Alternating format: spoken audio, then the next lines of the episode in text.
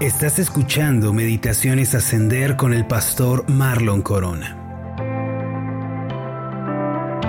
Hermanos, el tesoro más buscado de todos los tiempos, en todas las épocas, ha sido la paz, la paz del corazón. No han sido los grandes tesoros de los egipcios o los grandes eh, tesoros eh, de Europa, sino han sido la paz ¿Por qué, hermano? Porque sin paz en el corazón, no importa de cuántas comodidades se puedan disfrutar eh, temporales, cuántas comodidades en el hogar, en el cuerpo se puedan experimentar, sin paz en el corazón y en la mente, todas estas cosas no tienen sentido. El estatus, las riquezas, hermano, no tienen ningún valor si no hay paz en nuestros corazones. Primera de Pedro capítulo 3 versículo 10 en adelante en realidad es el mapa, hermanos, de Dios para una vida plena. Toda persona que quiera vivir en plenitud debe pasar por Primera de Pedro 3:10 en adelante y debe practicar estas verdades que aquí se encuentran. Hermano, estas son semillas que nosotros debemos sembrar. Es decir, no suceden de manera automática, esta felicidad no tiene lugar de la noche a la mañana, es algo que sembramos, cultivamos y cosechamos el día de mañana. Dice el pasaje, porque el que quiere amar la vida y ver días buenos, refrene su lengua de mal y sus labios no hablen engaño. Apártese del mal y haga el bien. Y la última parte del versículo 11 dice, busque la paz y sígala. Esta última parte, hermanos, es una parte fundamental de las personas que viven en plenitud. Ellas son personas que buscan la paz. Su decisión personal es vivir en paz con todas las personas que les rodean. Esta clase de personas, hermanos, no son conflictivos. Estas personas no son contenciosas, no hacen la guerra, sino que siempre están buscando la paz. Su decisión desde que amanece hasta que anochece es estar en paz. Puede que ustedes digan, pero eso es imposible, no se puede estar en paz con todos. Hermano, es cierto que uno no puede estar eh, quizá en los mejores términos con todas las personas, pero una decisión que uno sí puede tomar es la decisión de estar en paz con todos, de no ser enemigo de nadie de no buscar contienda con nadie, de ceder y de buscar esta quietud en todas sus relaciones personales. En Romanos capítulo 12, el apóstol Pablo nos dijo que buscáramos esta paz con todas las personas.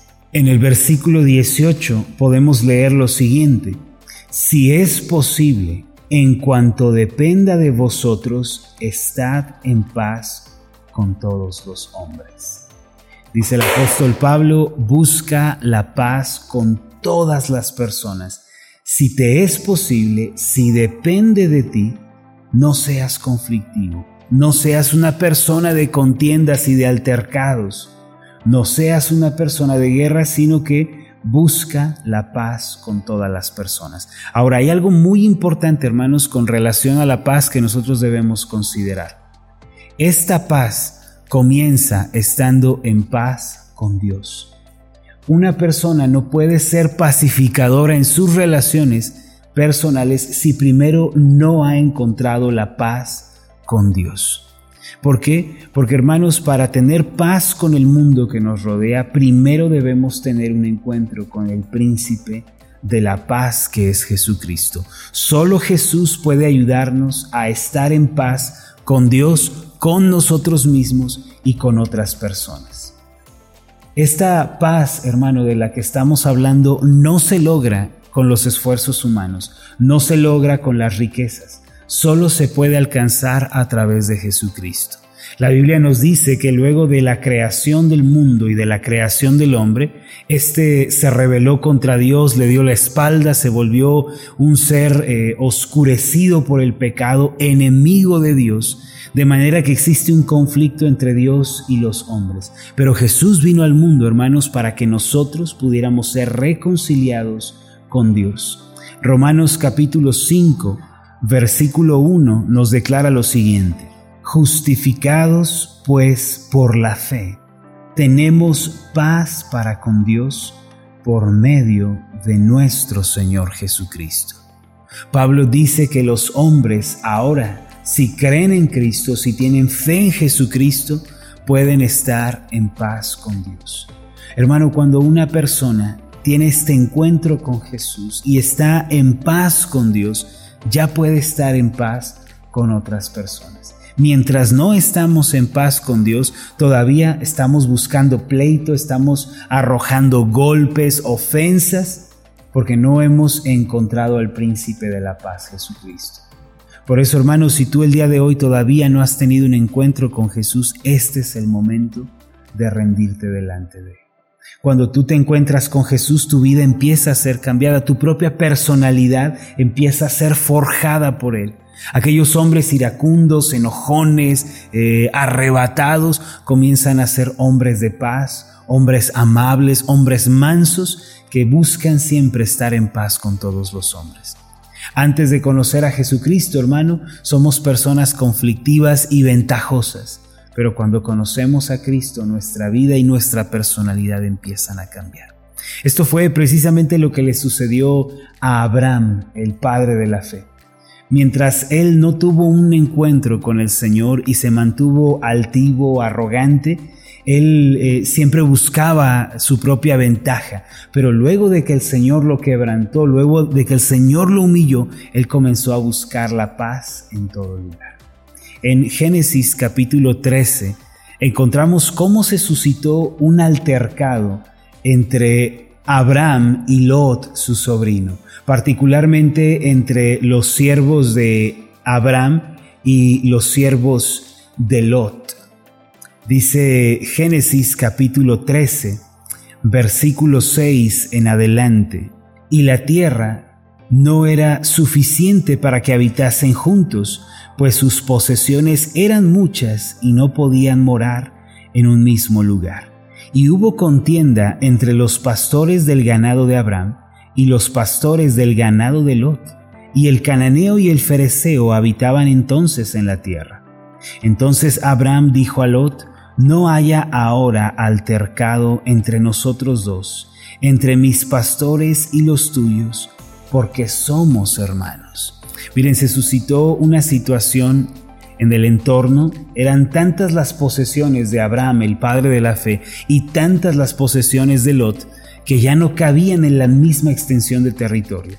Sus pastores empezaron a tener problemas primero, discusiones y luego altercados, que la cualidad del altercado son los golpes, es la violencia. Empezó a desatarse una cuestión conflictiva. Entonces Abraham tomó el liderazgo de la situación, tomó la situación y dijo, ¿sabes qué, Lot? No vamos a pelear entre nosotros porque somos hermanos. Si ustedes lo analizan, quien debiera moverse del lugar sería el menor, el, invitado, ¿no? Sería el que debiera moverse. Pero Abraham, debido a que tenía un corazón humillado, un corazón tratado por el Señor, le dijo a Lot lo siguiente en el versículo 9, ¿no está toda la tierra delante de ti? Yo te ruego que te apartes de mí. Si fueres a la mano izquierda, yo iré a la derecha, y si tú a la derecha, yo iré a la, izquierda. Fíjense hermanos cómo Abraham le da a Lot la capacidad de decidir, la posibilidad de decidir. Lot, elige tú.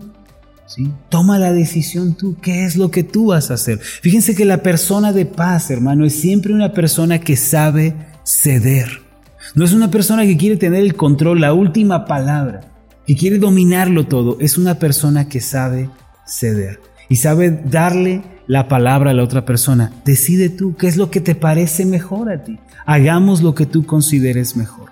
Versículo 10 dice, y alzó Lot sus ojos y vio toda la llanura del Jordán, que toda ella era de riego, como el huerto de Jehová, como la tierra de Egipto en la dirección de Zoar, antes que destruyese Jehová a Sodoma y a Gomorra. Ahora Lot es el prototipo de la persona ventajosa, la persona que no ha sido tratada por el Señor.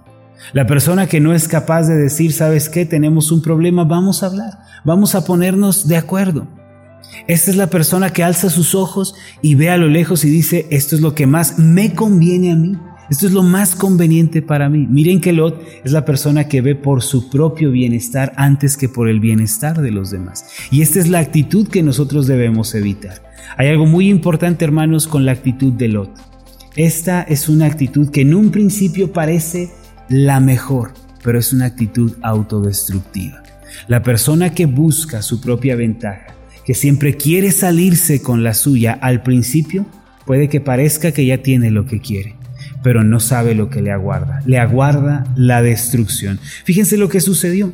Abraham acampó en la tierra de Canaán, en tanto que Lot habitó en las ciudades de la llanura y fue poniendo sus tiendas hasta Sodoma.